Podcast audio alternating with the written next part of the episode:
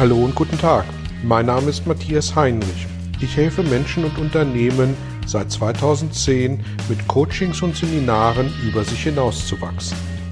Mein Ziel ist es, Ihnen zu helfen, innere Bilder von bestimmten Situationen in Vertrieb und Führung zu überprüfen und gegebenenfalls nachhaltig zu korrigieren. Kurze Impulse wie der folgende lassen neue Ideen und Inspirationen in Ihr Tagesgeschäft einfließen. Hallo und herzlich willkommen zu Ihrem Belgian-Impuls. Ich werde zur Führungskraft befördert. Welche Punkte sind wichtig? Auf was muss ich achten? Mit diesem Thema möchte ich mich heute beschäftigen und Ihnen ein paar Ideen dazu geben. Vielen Mitarbeitenden passiert es irgendwann im Berufsleben. Sie werden entdeckt, also gefragt, ob sie mehr Verantwortung übernehmen wollen, vielleicht auch inklusive der Führung anderer Menschen. Andere Mitarbeitende fragen sich irgendwann, ob sie Führungskraft inklusive Personalverantwortung werden wollen und wechseln vielleicht auch aus diesem Grund den Arbeitgeber. Woran aber merken wir, ob wir zur Führungskraft geboren sind oder nicht? Worauf sollten wir bei Bewerbungsgesprächen achten, wenn wir die Verantwortung für andere Menschen übernehmen wollen? Wenn wir uns als Mitarbeiter in einem Unternehmen erst dann mit der Frage beschäftigen, ob wir Lust auf Führung von Menschen haben, wenn wir danach gefragt werden, dann sollten wir von dem Thema lieber die Finger lassen. Ich weiß, eine kühne Behauptung, die es im Folgenden zu beweisen gilt.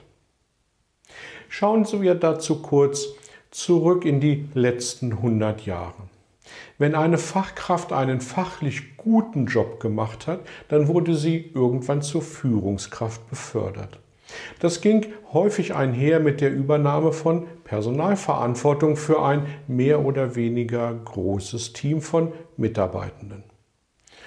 Vielleicht kam die Führungsarbeit dann zur Facharbeit hinzu und das hat über viele Jahrzehnte sicherlich auch gut funktioniert. Fachlich war die oder der Vorgesetzte aufgrund ihrer oder seiner Erfahrung anerkannt und das bisschen Führung wurde nebenbei miterledigt. Ich formuliere es ein bisschen spitz. Heute geht es bei Führungspositionen nicht mehr darum, Befehle oder Aufgabenstellungen von oben nach unten durchzureichen, sondern heute geht es darum, dafür zu sorgen, dass diese gut abgearbeitet werden. Führungskräfte von heute dürfen Menschenfänger, Menschenbegeisterer oder eben auf Neudeutsch Leader sein. Und dabei spielt die fachliche Qualifikation gegenüber früher tatsächlich eine eher untergeordnete Rolle.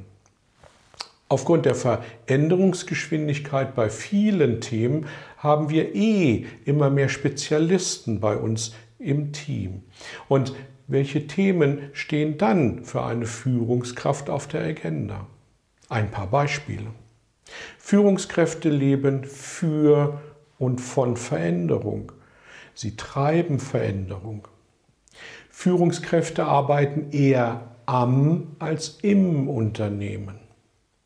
Führungskräfte wirken. Führungskräfte werden von ihren Vorgesetzten zur Führungskraft ernannt, ihre Mitarbeitenden, ihr Team aber befördert sie dazu. Führungskräfte fördern ihre Mitarbeitenden, indem sie sie fordern, aber nicht überfordern. Führungskräfte sind keine Richter, die Urteile über ihre Mitarbeitenden fällen. Wer sich mit diesen Punkten nicht wirklich wohlfühlt, der mag überlegen, ob die Übernahme von Personalverantwortung eine wirklich gute Entscheidung ist. Welche Vita sollten wir also im Umkehrschluss mitbringen, um für erste Führungserfahrung gut gewappnet zu sein? Ich persönlich finde Menschen sehr spannend, die außerhalb ihres Berufes schon einmal andere Menschen zum Handeln bewegt haben. Und dabei meine ich nicht Lehrer und Eltern. Das finden wir sehr häufig bei Ehrenämtern. Das Thema des Ehrenamtes an sich spielt damit äh, dabei für mich überhaupt keine Rolle. Also egal ob Schülervertreter, äh, Spartenvorsitzender im XYZ-Verein, Leitung eines Bürgerprojektes oder ähnliches, das ist mir egal.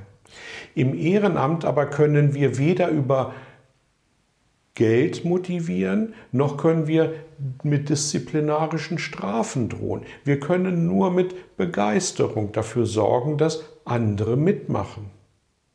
Und daher ist das für mich die ideale Übungsplattform, um herauszufinden, wie gut, wie nachhaltig und wie ergebnisfokussiert wir begeistern und andere mitreißen können.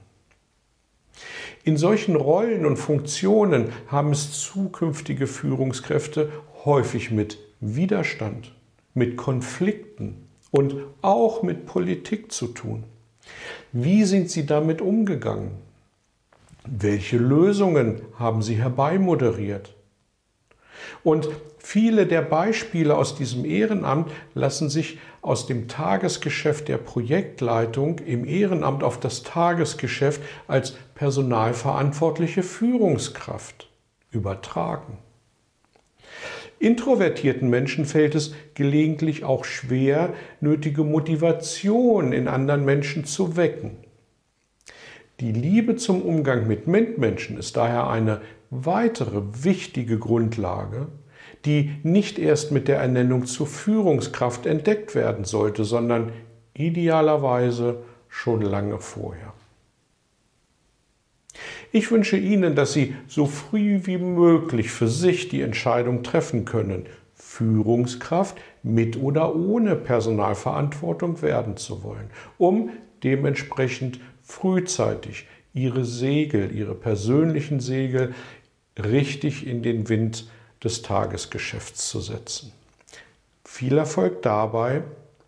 Danke fürs Teilen, danke fürs Feedback und bis zum nächsten Mal. Tschüss. Vielen Dank für Ihr Interesse an meiner Arbeit und an meiner Vorgehensweise. Gern werde ich auch ganz konkret für Sie tätig und helfe Ihnen, über sich hinauszuwachsen.